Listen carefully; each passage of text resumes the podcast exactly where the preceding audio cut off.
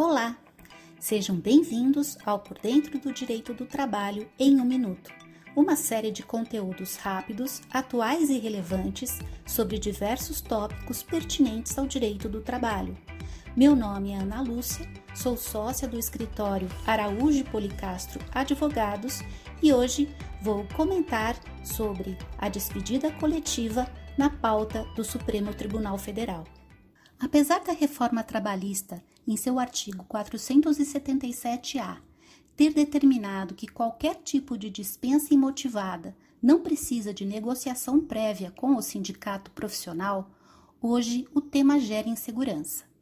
Isto porque o caso Embraer, objeto do recurso extraordinário 999435, tema da repercussão geral número 638, ainda está pendente de julgamento pelo Supremo Tribunal Federal.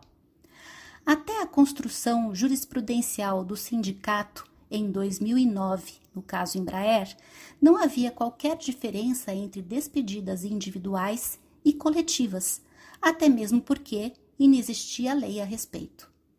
Em decisões anteriores, no âmbito da Justiça do Trabalho, as dispensas foram invalidadas pelo TST. Agora, no Supremo Tribunal Federal, há votos em sentido favorável e desfavorável quanto à validade das despedidas coletivas.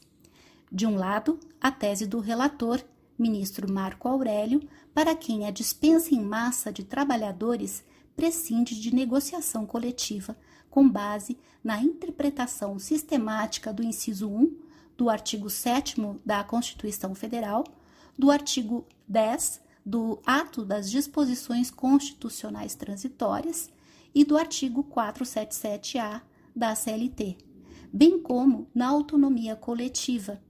De outro, a tese do ministro Edson Fachin encabeça a divergência, defendendo a dignidade humana.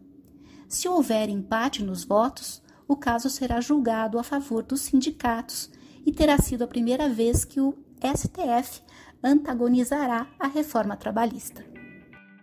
Muito obrigada pelo seu tempo e não deixe de conferir nossos outros conteúdos.